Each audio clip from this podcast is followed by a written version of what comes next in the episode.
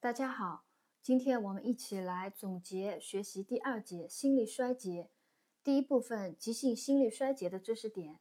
啊，首先我们把这个心力衰竭的一个名词解释啊，先把它呃复习一下。呃，心力衰竭名词解释按两种情况来说。第一种，绝大多数情况下是指心肌收缩力下降，导致心排血量不能满足机体代谢的需要。使器官组织血液灌注不足，同时出现肺循环和或体循环淤血的表现。呃，第二种啊，很少数情况下，心肌收缩力尚可维持正常的心排血量，但由于异常增高的左心室充盈压，使肺循环血流回流受阻，而导致肺循环淤血，称之为舒张性心力衰竭啊。也就是说，心力衰竭两种情况，绝大多数情况下是心肌收缩力下降引起的，还有少数情况下是心肌收缩力尚可，因为心房心室舒张出现了问题而引起的心力衰竭啊。第二种情况，所以称之为舒张性心力衰竭。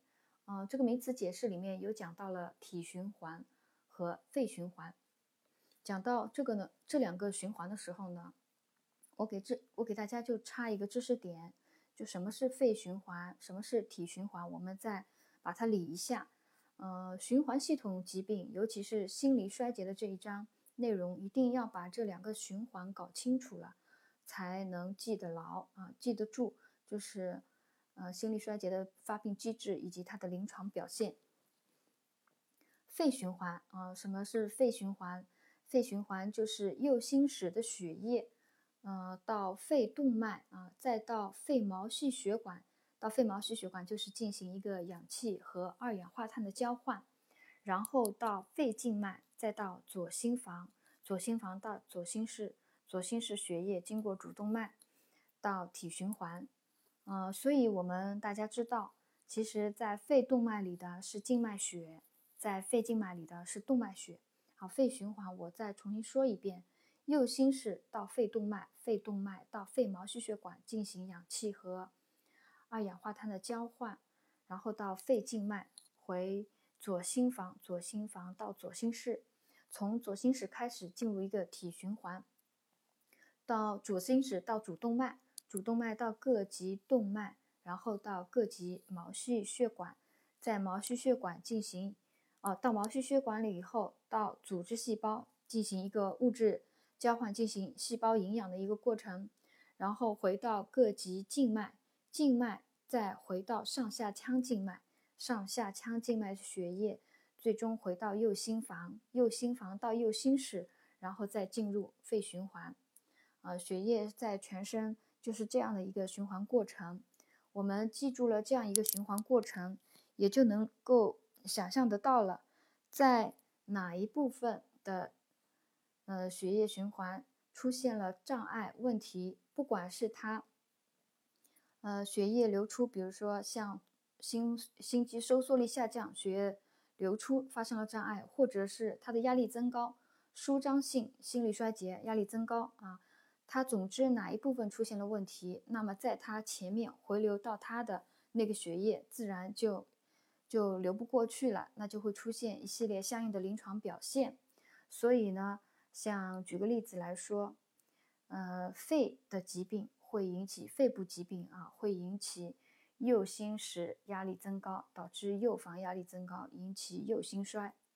呃，然后体循环淤血，比如说高血压啊，体循环压力增高了，它会导致一个左心对左心产生一个影响，而左心如果一旦一旦出现了问题，那么在它前面的。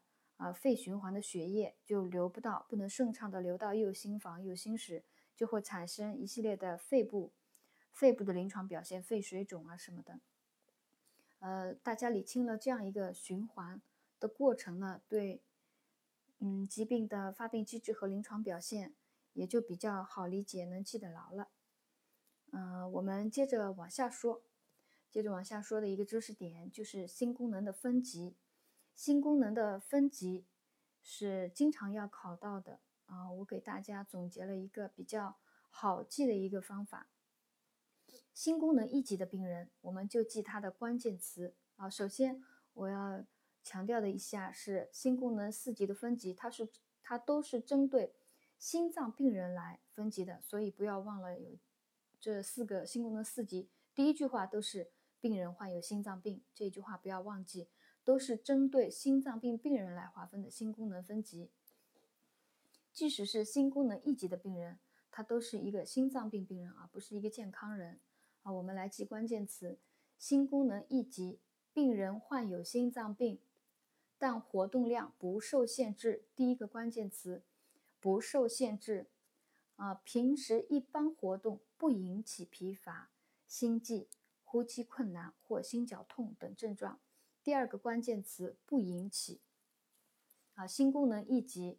有两个关键词，一个是不受限制，一个是不引起啊。我们把它再重新嗯复习一遍。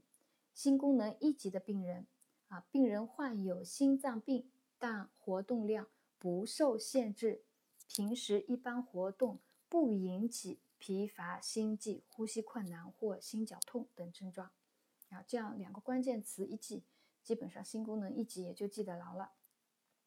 心功能二级也有两个关键词啊，轻度受限，还有一个是可出现上述的症状啊。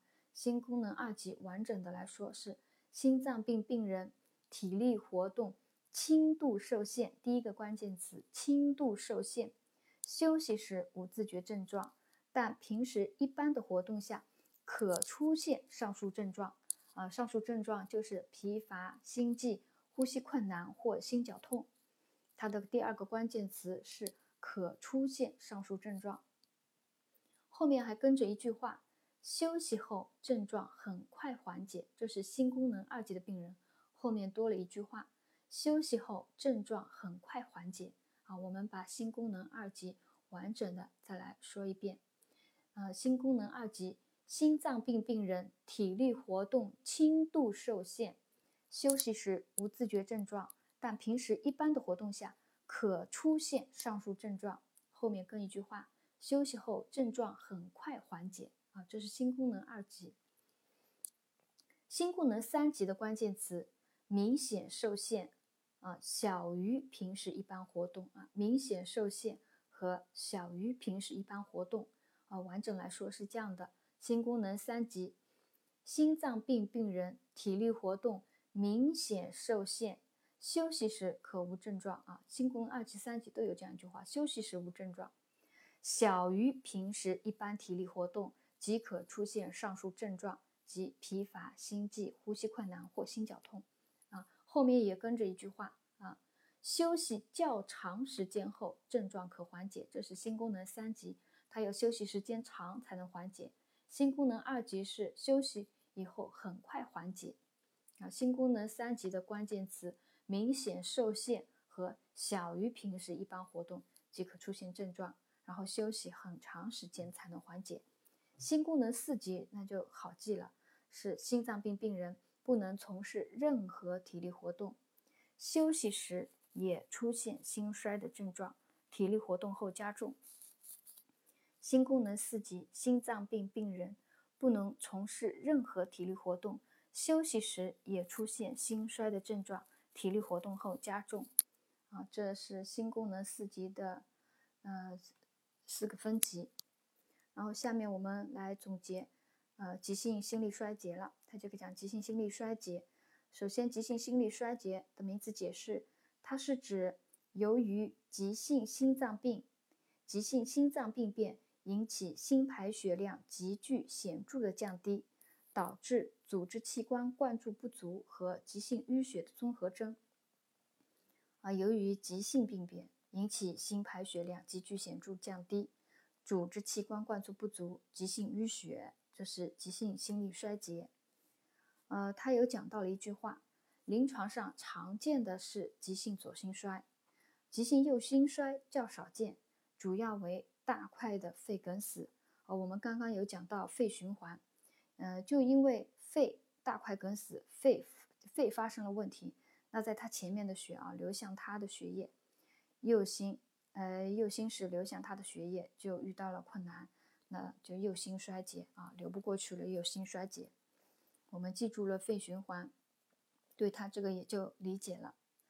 呃，在下面有讲到急性心力衰竭的病因，啊，这里面的选项啊，比如病因啊，可能是一个多选题啊，它的选项有心肌梗死啊，呃，室间隔破裂穿孔啊，乳头肌梗死。腱索断裂这些我们看见了，基本上都能把它选上的。其中有一条，呃，病因，第三条病因，它讲的是高血压心脏病啊，血压急剧升高，呃，这个我们就想到了体循环啊，体循环高血压，高血压的话就是阻力血管压力增大了，那么流向它的血液是什么呢？是左心室左心房的，那所以左心室左心房就要发生衰竭了啊，左心衰了，所以。如果选项里面有一个高血压性心脏病，血压急剧升高，那么它也有可能发生急性左心衰。看到高血压，呃，高血压心脏病，血压急剧增高的，我们也要把这个答案选项，呃，选上。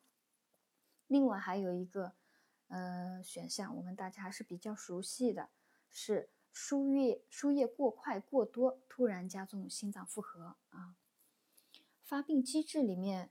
他讲急性左心衰会形成急性肺水肿啊，我们也用那个叫体循环、肺循环来理解啊。呃，这个是肺循环有关了。为什么急性左心衰要肺水肿？因为肺循环的肺动脉、肺静脉的血最终是流向左心室的，左心室一旦发生衰竭、压力增高，那么流向它的肺静脉的血就遇到了阻力，最终。压力增高，肺静脉压力增高，肺动脉，呃，压力一都一过性升高的话，就间接的形成了肺水肿啊。嗯，肺水肿是肺毛细血管压力增增高了，导致血管内液体渗入到肺间质和肺泡内，最终形成了急性肺水肿。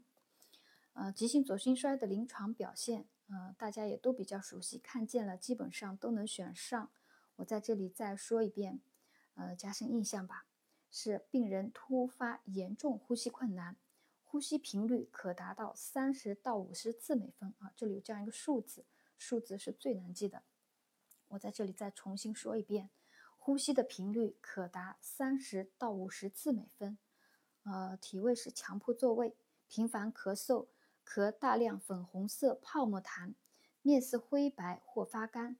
大汗，皮肤湿冷，有窒息感，极度恐惧，烦躁不安，听诊两肺布满湿罗音和哮鸣音，心率增快啊，这些都都能够理解，都比较好记的。嗯，看见了也都能选上，所以我不再复述了。呃，在急性心力衰竭的治疗原则里面，主要就是讲了体位、镇惊、吸氧，减少心脏负荷，强心平喘。啊我们逐一来总结这些知识点。体位是取坐位，双腿下垂。镇静，它又讲到了吗啡的运用。吸氧高流量，啊，减少心脏负荷，主要是利尿扩血管。强心的话是洋地黄类制剂的运用，讲到了西地兰运运用于房颤啊，房颤和房颤伴有急性左心衰的病人。呃，这里面有讲到了一句话啊。禁用于重度二尖瓣狭窄伴窦性心律者，西地兰禁用于重度二尖瓣狭窄伴窦性心律者。啊，我再重新说一遍，西地兰禁用于重度二尖瓣狭窄伴窦性心律者。如果病人近一至两周内曾曾经用过羊蹄黄制剂，则应该小心中毒。平喘的话，它就讲到了安茶碱的运用，啊，护理措施，护理措施里面，体位安全坐位，双腿下垂，氧流量是给氧的话，氧流量六到八升每分钟，百分之三十到百分之五十的酒精湿化，啊，使肺泡内泡沫表面张力降低，啊，我记得以前我考试的时候曾经遇到过这样一道题啊，它考你，嗯，酒精是使肺泡内泡沫表面张力还是什么其他错误的答案？有什么肺泡啊？我记得有其实它是泡沫啊，只是肺泡内泡沫的表面张力降低，从而使泡沫破裂消失啊，增加气体的交换面积。我重新再复述一遍：百分之三十到百分之九十，呃，百分之五十的酒精，呃，湿化使肺泡内泡沫表面张力降低而破裂消散，增加气体交换面积。若病人不能耐受，可降低酒精的浓度或间断使用。呃，他要下面讲的就是建立静脉通路，遵医嘱给药，讲到了各个药物的运用啊，我们逐一来学习一下。吗啡的话，它有使病人镇惊、减少躁动，同时有舒张小血管、减轻心脏负荷的作用。啊，吗啡它除了镇静、减少躁动。还有舒张小血管、减轻心脏负荷的作用，呃，但它有讲到了一个禁用的地方啊，讲的是脑水肿伴颅内出血、神志障碍、慢性肺部疾病的病人禁用啊，它主要是怕中枢抑制，还有一个是呼吸抑制啊。我们前面有讲到那个呼吸系统疾病里面有讲到二型呼衰的病人。是禁用吗啡的啊，他这里也有讲慢性肺部疾病时禁用吗啡。老年病人应减量或改为肌注。呃，快速利尿剂讲到福瑟米，我们大家熟悉福瑟米的话要注意保钾，注意补充钾啊，补充钾剂。血管扩张剂有硝普钠、硝酸甘油和芬妥拉明。呃，我认为他考到的知识点有啊，可能是他有讲到。要维持收缩压在一百毫米汞柱左右啊。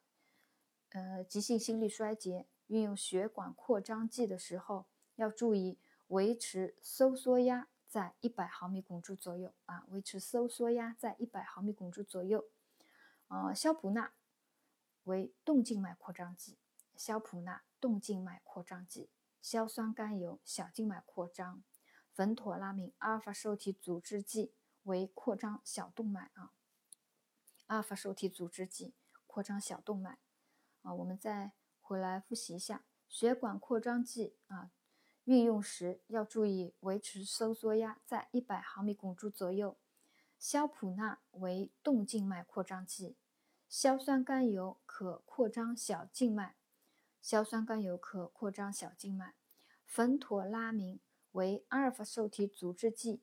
以扩张小动脉为主啊。讲到阿尔法受体的时候，啊，阿尔法受体激动剂它是由收缩啊，收缩动脉的作用的。阿尔法受体阻滞剂它就是扩张啊，扩张小动脉。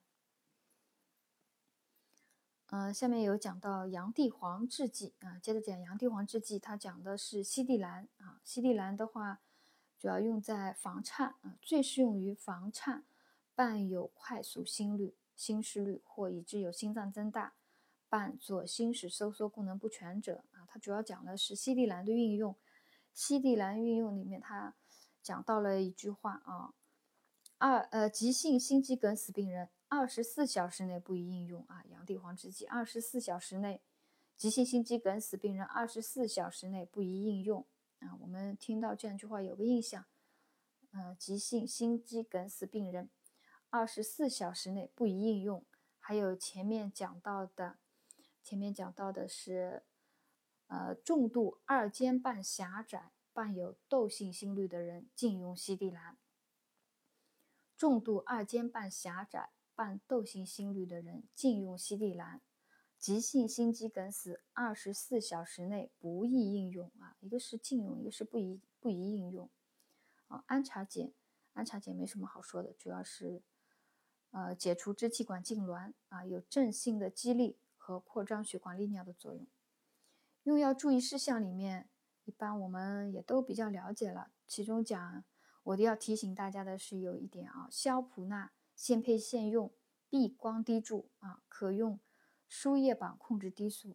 硝普钠现配现用避光滴注啊，可用输液板控制滴速。硝普钠是动静脉扩张剂啊。硝普钠动静脉扩张剂，现配现用，避光滴注，可用输液板控制滴速。苯妥拉明扩张小动脉，硝酸甘油扩张小静脉。啊，我们把刚刚学的再复习一遍。另外，下面他就是讲了保持呼吸道通畅、病情观察、心理护理啊，这些都没什么好讲的了。好，今天，呃，第一、第二节心力衰竭的第一部分急性心力衰竭知识点就总结到这里啊，谢谢大家收听。